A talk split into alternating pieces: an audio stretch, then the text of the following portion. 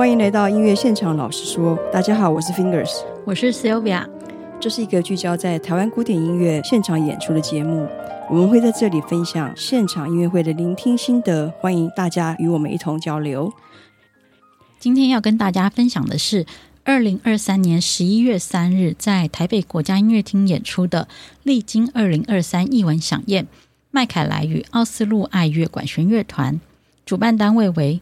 国家表演艺术中心国家两厅院，演出者为指挥克劳斯·麦凯莱，小提琴家吉尼·杨森，奥斯陆爱乐管弦乐团。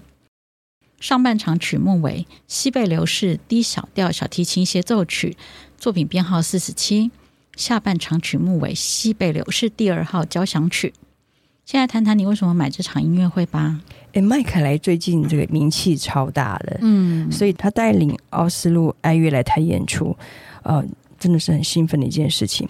再加上这次是两厅院主办嘛，所以票价非常的亲民，对，是不是？重点，重点，划重点，真的。所以这个机会是千载难逢啊！还有，既然有西贝流士小提琴协奏曲，而且是吉尼杨森担任独奏，那就非买不可啊！嗯。上次奥斯陆爱乐来台湾演出的时候，我有去听，我很喜欢他们的音乐活力。嗯，嗯，那现在好像好像我记得好像已经隔了快五年吧，Okay. 好像是这样。嗯，然后现在首席指挥就是麦凯莱，其实他真的是声量很高啦。对，嗯，所以我其实也蛮希望听听看，就是奥斯陆爱乐他们就是换了一个指挥之后，他们的音色变成怎么样？OK，再加上因为前阵子看那个。纪录电影《为你钟情》啊，大家应该有去看吧？有那部很棒啊！对呀、啊，所以有时候听了那看那部电影之后，就会想哦，我想听听吉尼杨森的 那个现场演出哦。对，嗯，所以呢，我们先来为大家介绍一下奥斯陆爱乐好了。奥斯陆爱乐它前身是由挪威音乐之父作曲家格里格所奠定的，那它是北欧最知名的交响乐团。西贝流士本人也曾经在一九二零年代亲自指挥过奥斯陆爱乐。那，嗯、呃，他其中最著名的就是一九七九年起由杨颂斯担任乐团指挥，那时候才正式定名为奥斯陆爱乐乐团，然后成为国际乐坛上面的一个受到瞩目的一个新星。这样子，一九八六年的时候，奥斯陆爱乐跟杨颂斯完成了柴可夫斯基交响曲的全集录音。那这一套录音也横扫许多录音大奖。那奥斯陆爱乐其实历经过很多有名的指挥，像有 Blomstedt，然后普列文、萨拉斯特、佩特连科。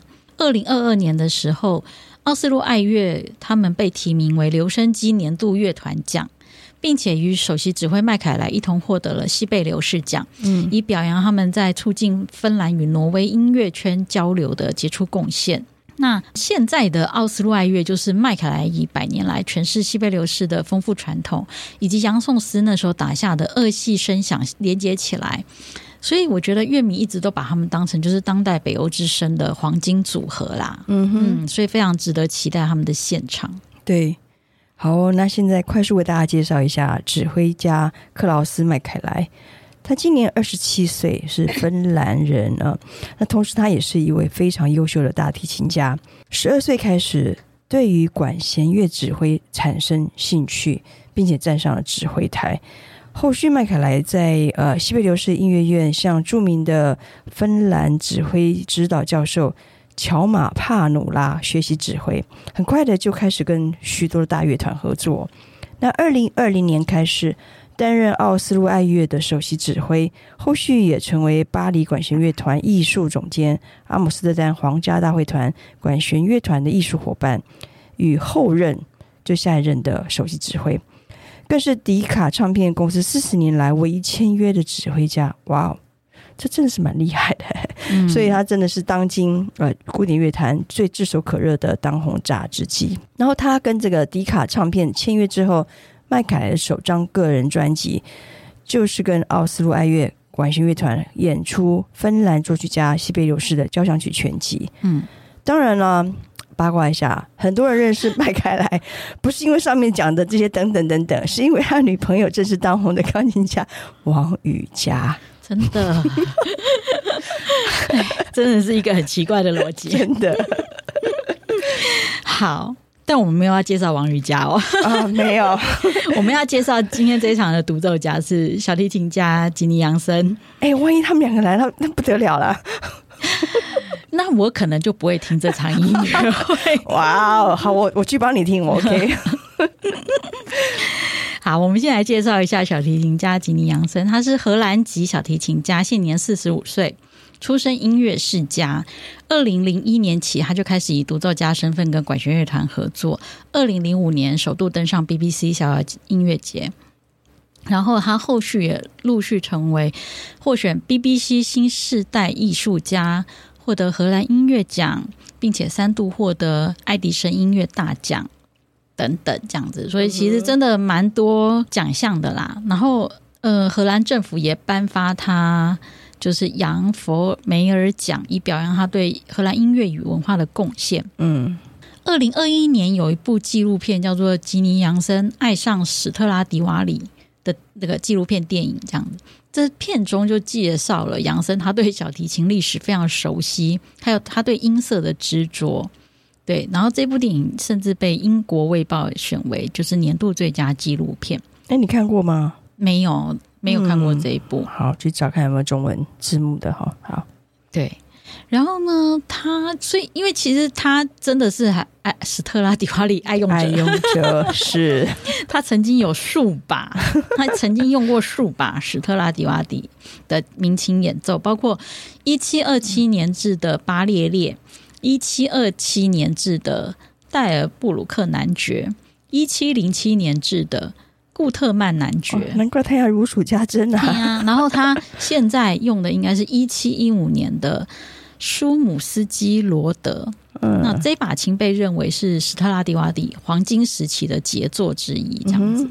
那、这次来应该就用这一把，应该是。嗯，不过，嗯、呃，为你钟情的时候，就是另外一个现代琴。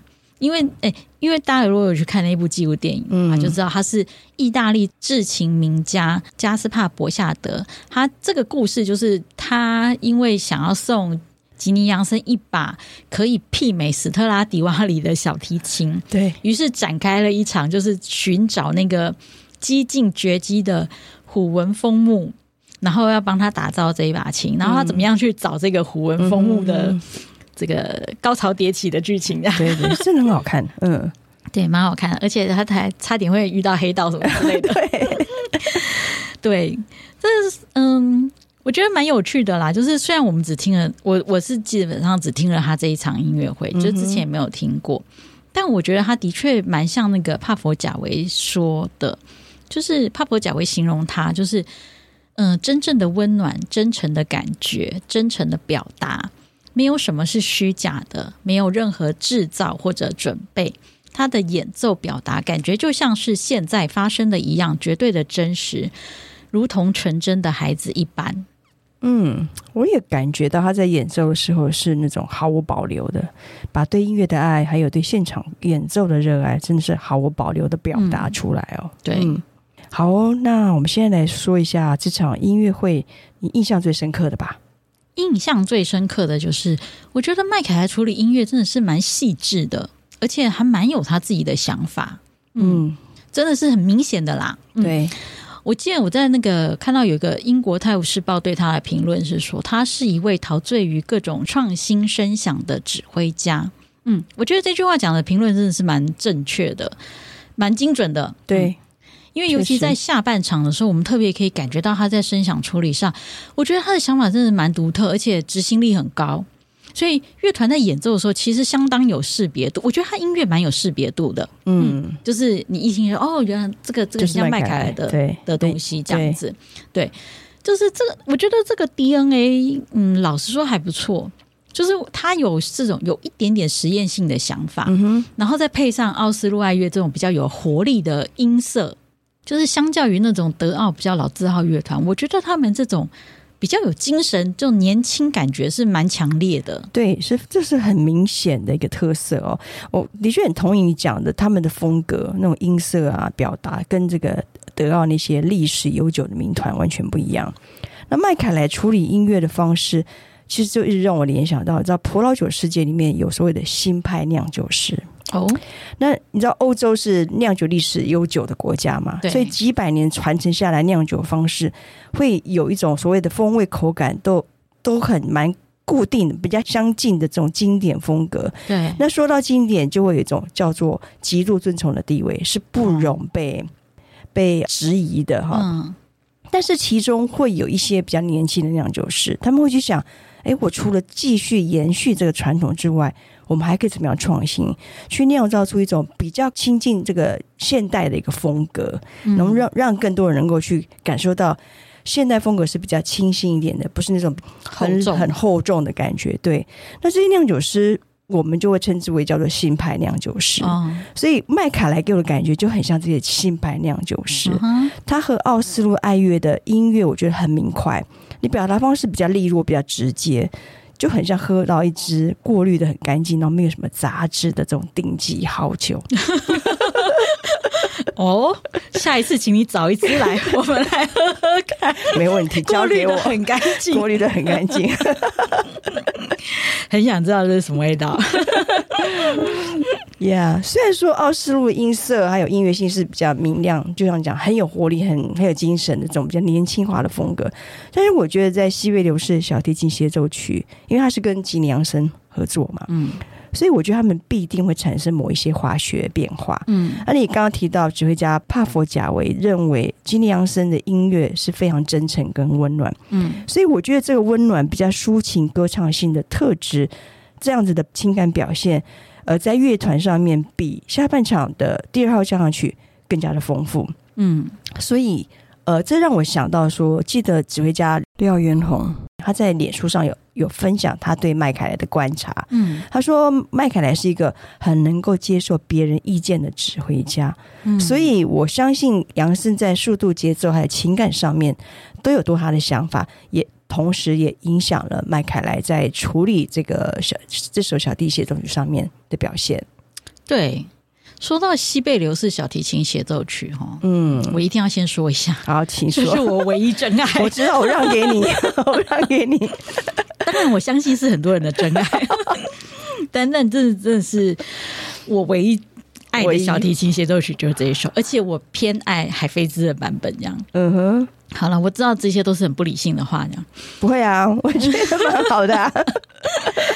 我嗯、呃，我记得好像好，就我记得一两年前的时候，就乐评家明格斯曾经在古蝶有举办过一个西贝流士小提琴协奏曲的这一个曲目的一个讲座。嗯哼，那我去听嘛，他那时候就形容说，海菲兹的那种精准完美的音色叫做 mercilessly beautiful，对对，mercilessly。冷酷的、无情的、无情的美丽。美丽，嗯，嗯，无情的美丽，无情的美丽，好，对，就是他那种。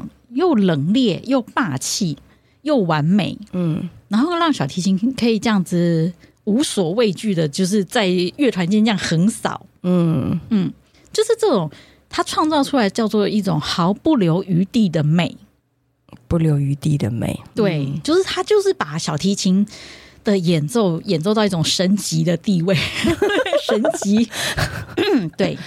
神级境界，对，所以他这种精准凌厉，就是几乎到了这种，我觉得几乎是冷酷的这种演奏，嗯，可是你却反而能够感觉到他内心是有一把火的这种感觉，嗯，但是表现出来就是这么的冷，对，但是这种就是一种很孤傲的表现，但是你可以感受到他内心是真的是情感是超级澎湃的这样子。我我了解，我了解，就是其实你会觉得他就是一个很孤傲的站在一个很高、很很高的巅峰上面。对，嗯，但但这首曲子就是要这种感觉，就是要这种感觉。对对，所以我觉得某种程度，嗯，比较对我觉得比较嗯，用比较负面的讲法来说，就是某种程度因为偏爱这个版本，所以我觉得它会影响我在听现场的时候，我想要听什么样的西贝流士小提琴协奏曲。嗯哼。对，所以其实先前台湾也有人演过西贝流士小提琴协奏曲，但我从来都没有去听过。我真的是觉得，嗯，我觉得可能会有一点闪失的，就算了。我，我要好好的称赞你，这是明智之举。真的吗？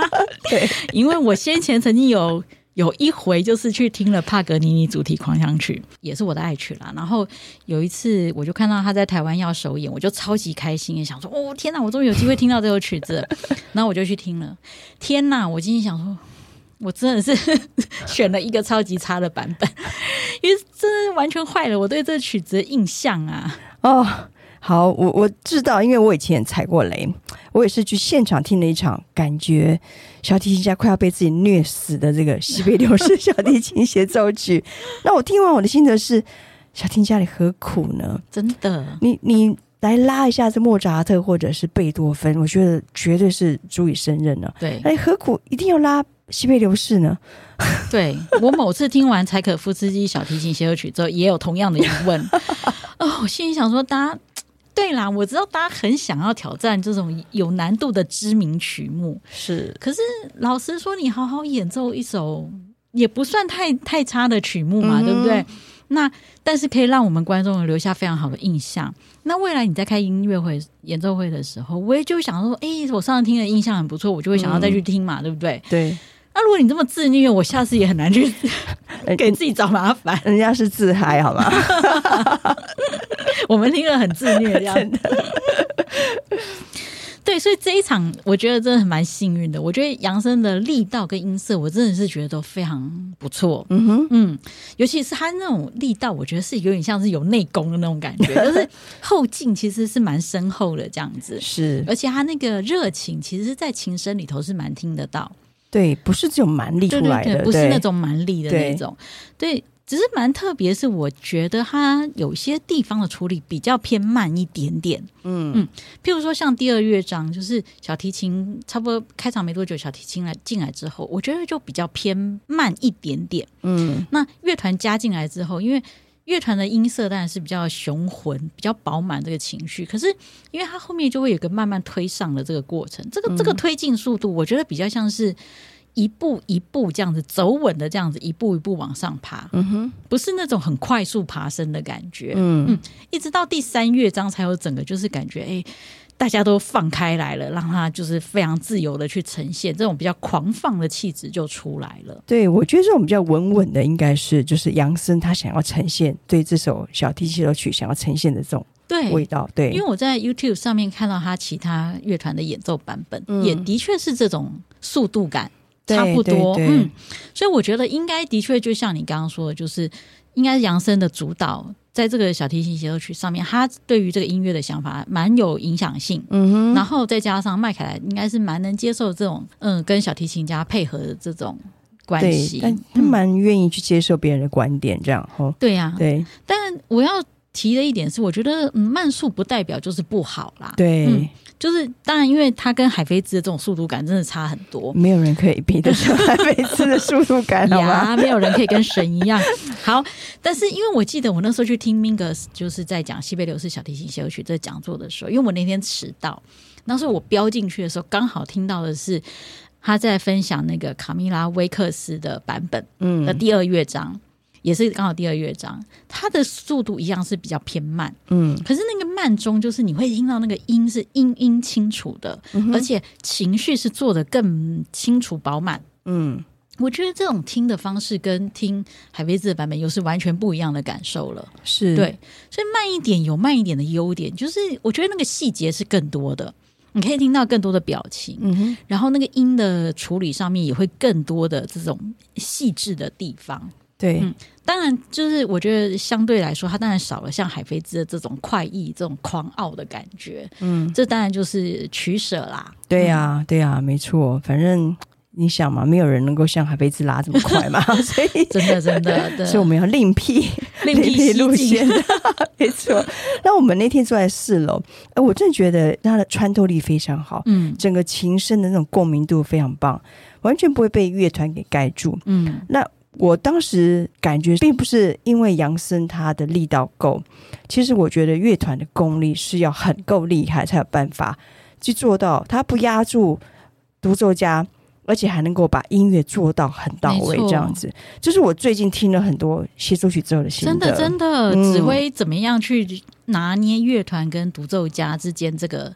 音量和表现上的控制，我觉得真的是惊艳呐！真的，真的，这这是一门很大的艺术哦。真的。那呃，讲到西贝流士这首小提琴奏曲，他我对他的喜欢也绝对是超过四大里面的，比如孟德尔颂啊，或者是柴可夫斯基协奏曲。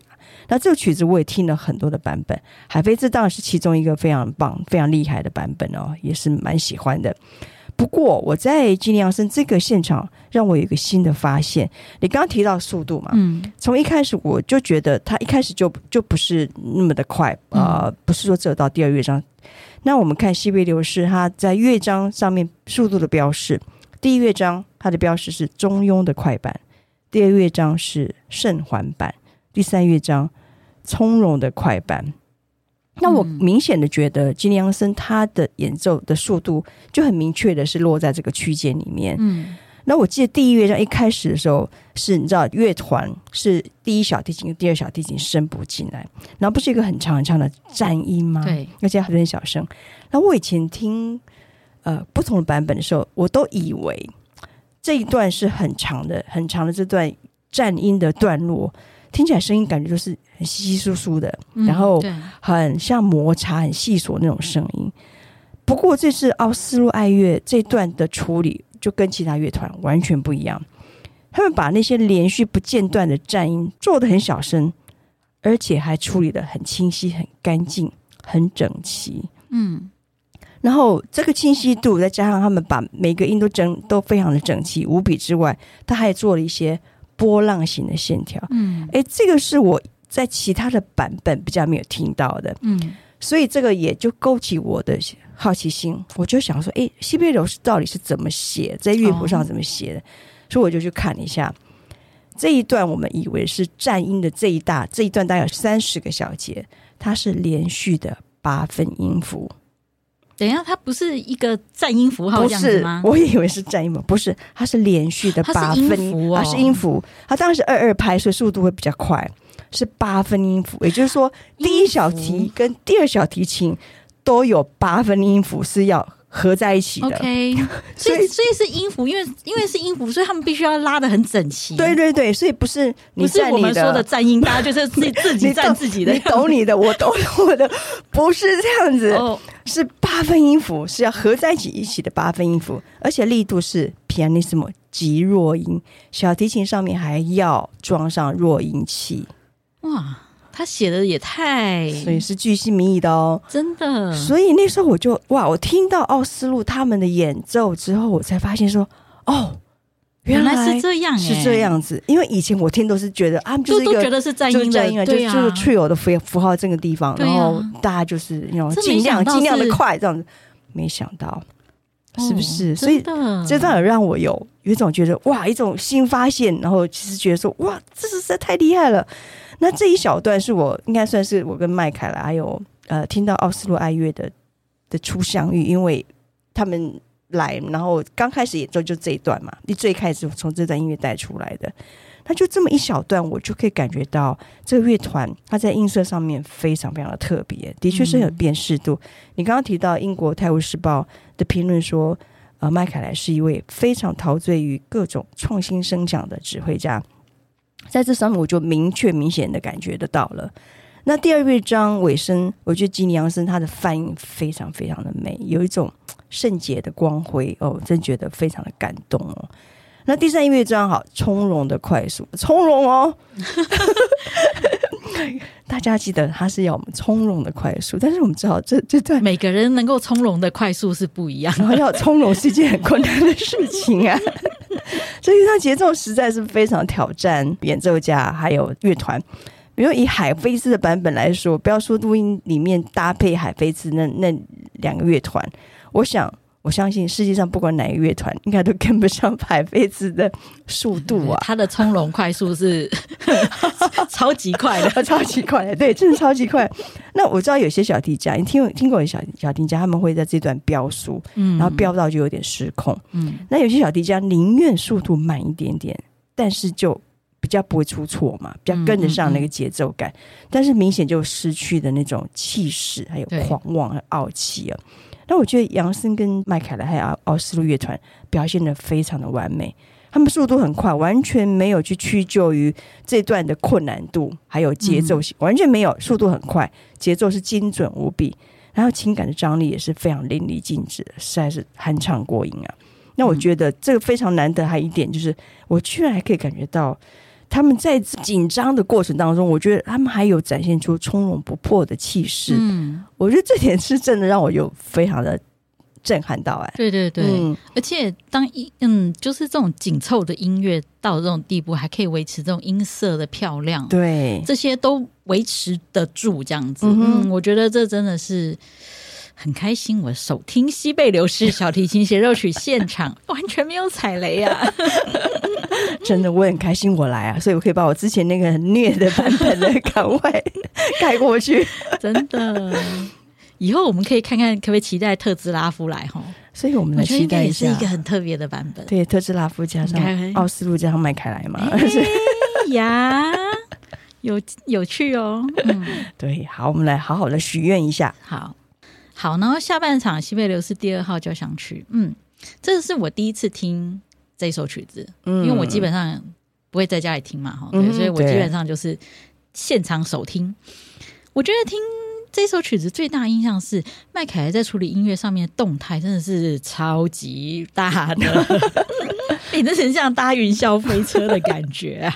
对对，但但奥斯陆爱乐真的也可以做到这种程度，我觉得真的是蛮厉害的。嗯、尤其是你知道那个动态一大的时候，要维持音色住是嗯要挑战的。对呀、啊，他们真的是有把那个音色维持在这种漂亮的程度，不会因为幅度变大。呃，失去了那个掌控力。对对，就是那种一致性，是真的做的很好。对，真的很漂亮。嗯，然后。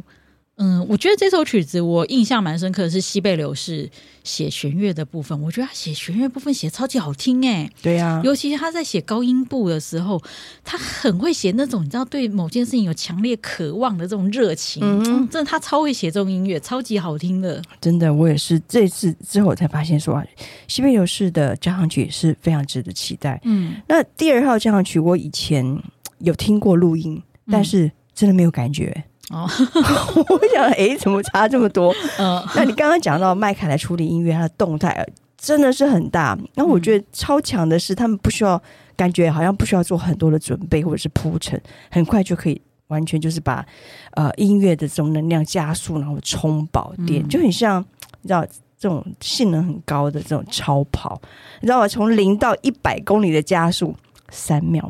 三秒内就可以完成哦，对对对，是法拉利吧？哈，对啊对啊。那我是我印象很深的是，他们第四乐章有一个很长很长的渐强，这个渐强我从来没听过这么厉害的渐强。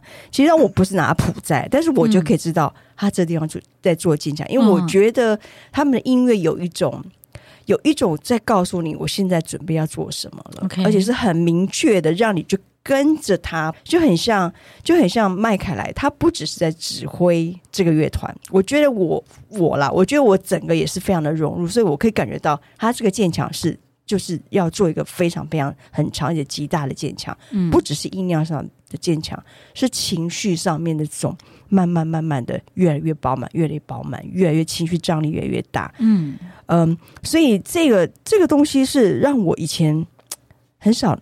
感受到的，所以这个能量是真的一个很巨大的魔力在，嗯，所以我非常非常的震撼。所以总的来说，我觉得听麦凯莱和奥斯陆爱乐是会觉得很刺激，因为他会把很多东西尝试做到极致。嗯，你刚刚讲的实验性，我觉得确实是他会把这些东西做到极致，他给你最大的动态、最高的层次。最漂亮的弱音，还有最扎实的强音，这是很好的那个 slogan 啊！还有最明亮的铜管了。但是在这么多的 most 啊，最高级的这些享受之外，我觉得它还要保有很棒的的协调性，不会让你觉得过。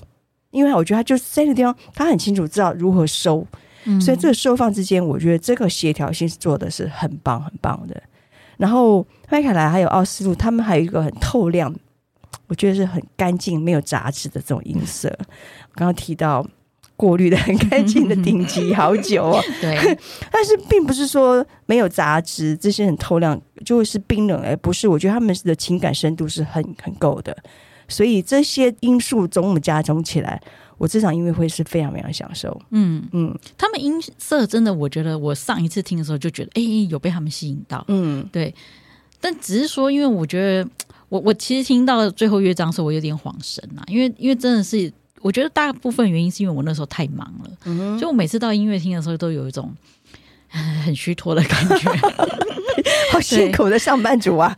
那而且因为上半场是我喜欢的西贝流士小提琴协奏曲，所以我其实那一场，我觉得上半场有耗掉我就是当天仅存的一些心力了，被掏空。对对对，然后而且下半场它这个动态幅度大。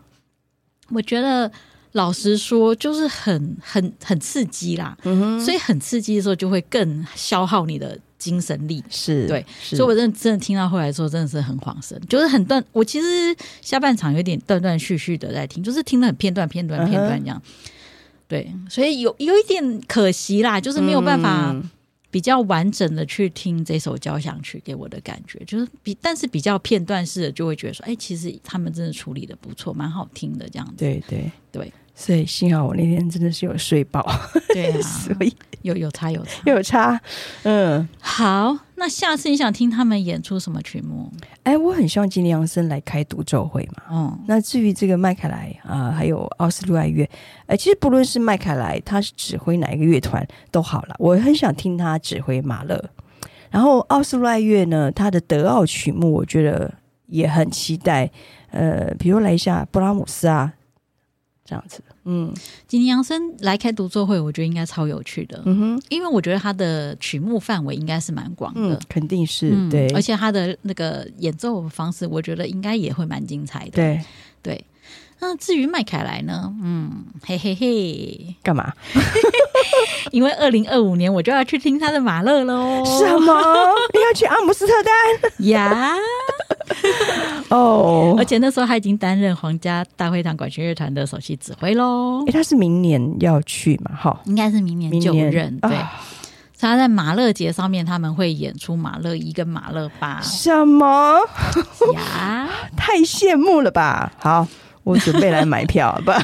呃，第一轮已经抢购一空，请等待第二轮哦。是吗？这么夯呀？好吧，好。好的，那今天就是一个非常开心的对西贝流士之日，是 很开心没有踩雷的小提琴协奏曲。哦。我突然想到了，当时听完了这场，我那时候就后悔了，怎么？因为我应该隔天也买，啊、一起听。对对对。曲目，而且曲目是不一样的。对啊，我们学到一件事情，就是下次大家记得两厅院举办的话，因为票价非常优惠，大家记得一定要马上连买两场，一定要先把它买起来。真的呀，好，学到了，对，汲取教训。好，嗯，好吧。想知道我们下次听什么，请 follow 脸书粉专音乐现场老师说，让我们在音乐厅共度最美的音乐饗宴。音乐现场老师说，我们下次见，下次见，拜拜，拜拜。